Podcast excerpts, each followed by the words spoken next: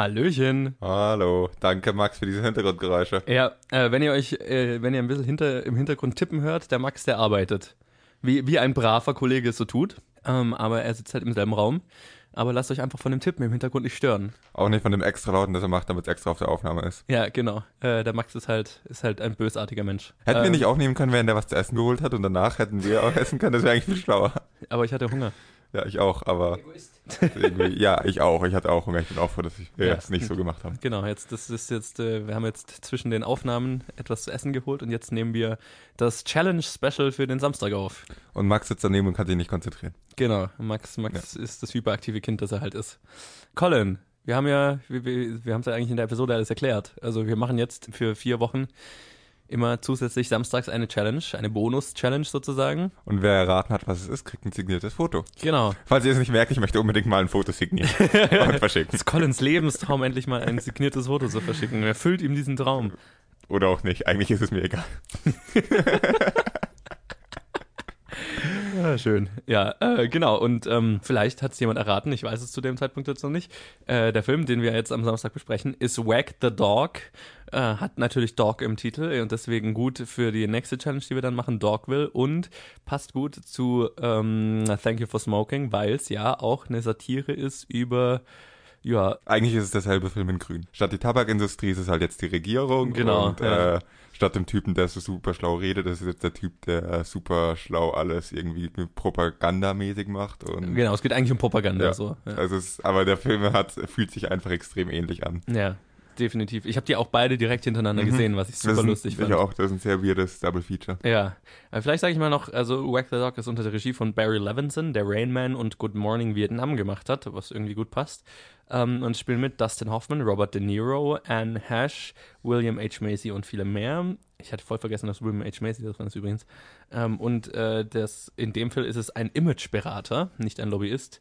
Äh, und äh, der kreiert zusammen mit einem Hollywood-Produzenten einen fiktiven Krieg, um äh, von einem Sexskandal um äh, den Präsidenten abzulenken und so seine Wiederwahl zu garantieren, sozusagen. Was ist eigentlich so ein Counter-Propaganda? Ja, genau. Also- Ablenken vom, also Schlagzeilen erzeugen und das einfach am besten mit dem Krieg. Das finde ich eigentlich, es ist, Ja. es ist, das ist genau, was diese Filme gemeinsam haben. Es ist übertrieben, es ist mit dem Holzhammer und Ja. es ist aber auch irgendwo erschreckend wahr, das Ganze. Und, ja, äh, das ist, das ist eine gute zusammengefasste Verbindung zwischen den zwei Filmen. ja. Ja. Und es geht halt äh, in beiden um, ja, wie schon gesagt, jemanden, der versucht, äh, etwas Schlechtes zu machen. Also man hat Ja. immer Protagonisten, die eigentlich was Böses machen. ja, die öffentliche Meinung beeinflussen Ja. im zugunsten von etwas Negativem. Ja, genau.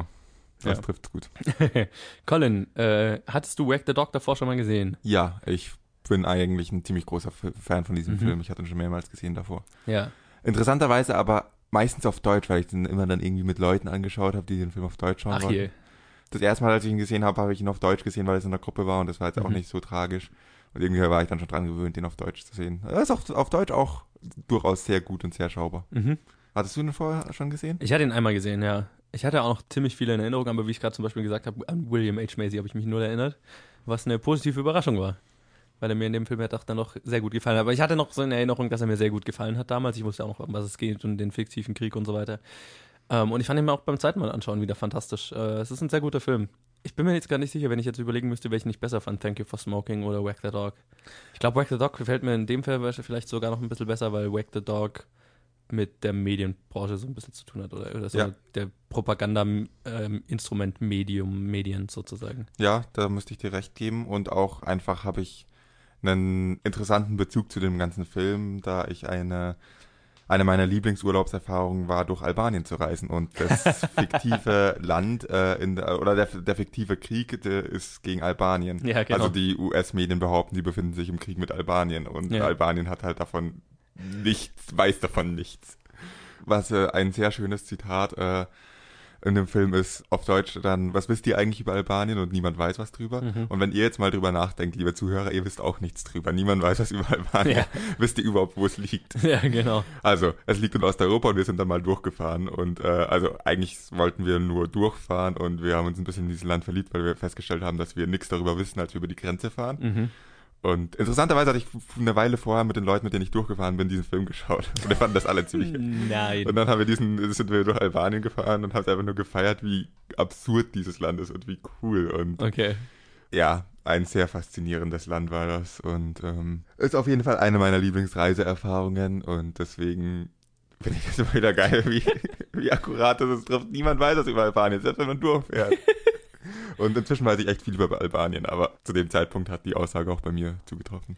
Ja, das ist das Lustige. Also der Film ist insofern ein bisschen schlecht gealtert, fand ich, weil natürlich heutzutage wäre das so ein bisschen, also es ist immer noch denkbar, sowas zu kreieren, aber die Art und Weise, wie sie es halt in dem Film machen, wäre halt heute, weil jeder, weil äh, ganz Albanien auf dem, zumindest im Internet kurz einen Aufschrei verursachen könnte.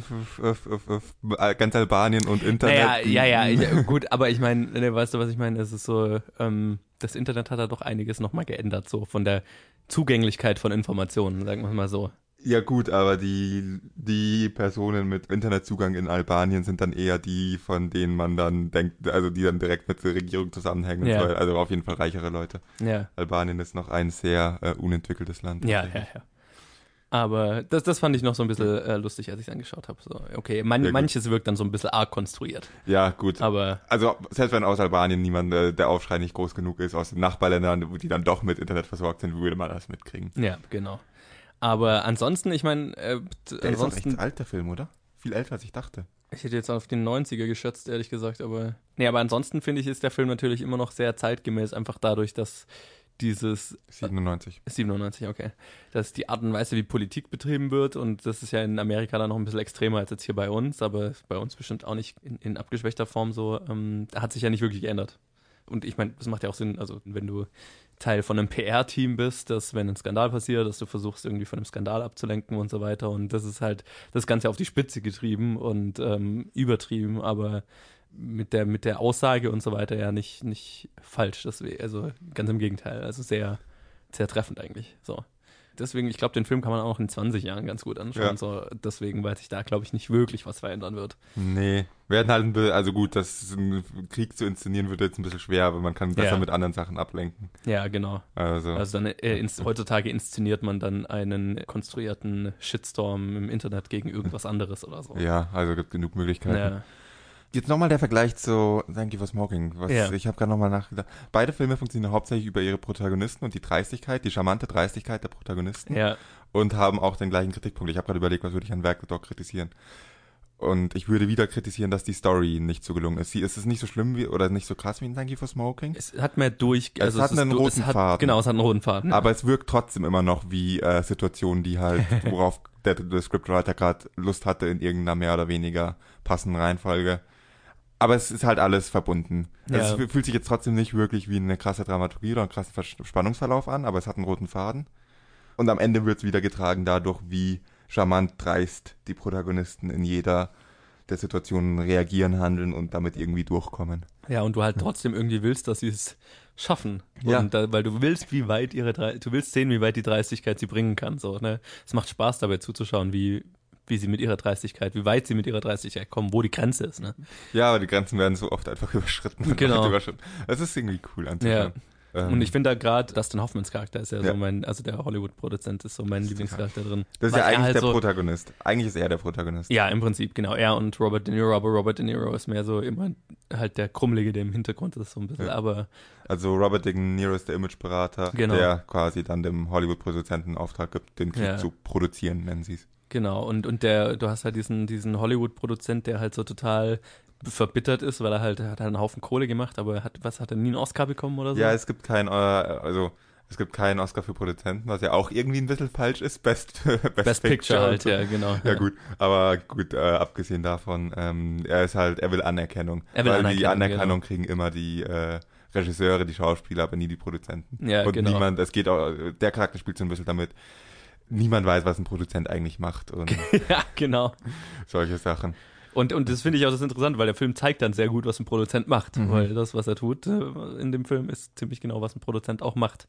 Nur halt oft nicht für eine Propagandamaschine, sondern halt für einen fiktiven Ja. Film. Aber ähm, das fand ich halt cool. Vor allem halt das äh, Moralakrobatik ist, glaube ich, größer in Thank You for Smoking. Ja, auf jeden Fall. Ähm, aber er hat ja, ne, er ist ja von vornherein schon so einfach so. Er steigt auf das Ganze ein, weil er es einfach faszinierend findet. Ja. Weil er, wie, wie er oft sagt, er, wegen der Story, weil er die Story erzählen möchte, was er natürlich immer gesagt hat, dass er nicht darf und immer gesagt, immer auch sagt, dass er es nicht tun wird. Ja, Aber am Ende macht er halt, macht er es halt, äh, macht er mit und macht, äh, produziert diesen Krieg, um halt die Story zu haben, um sie erzählen zu können. Und ich glaube, dass er den ganzen Film auch, empfinde ich seinen Charakter so als jemand, der das, der auch nicht ernst nimmt, dass er es nicht erzählen darf. nee, Und- der wird es irgendwann erzählen, Ja, genau. auf jeden Fall. Das habe ich mir die ganze Zeit gedacht. Ja. Ja.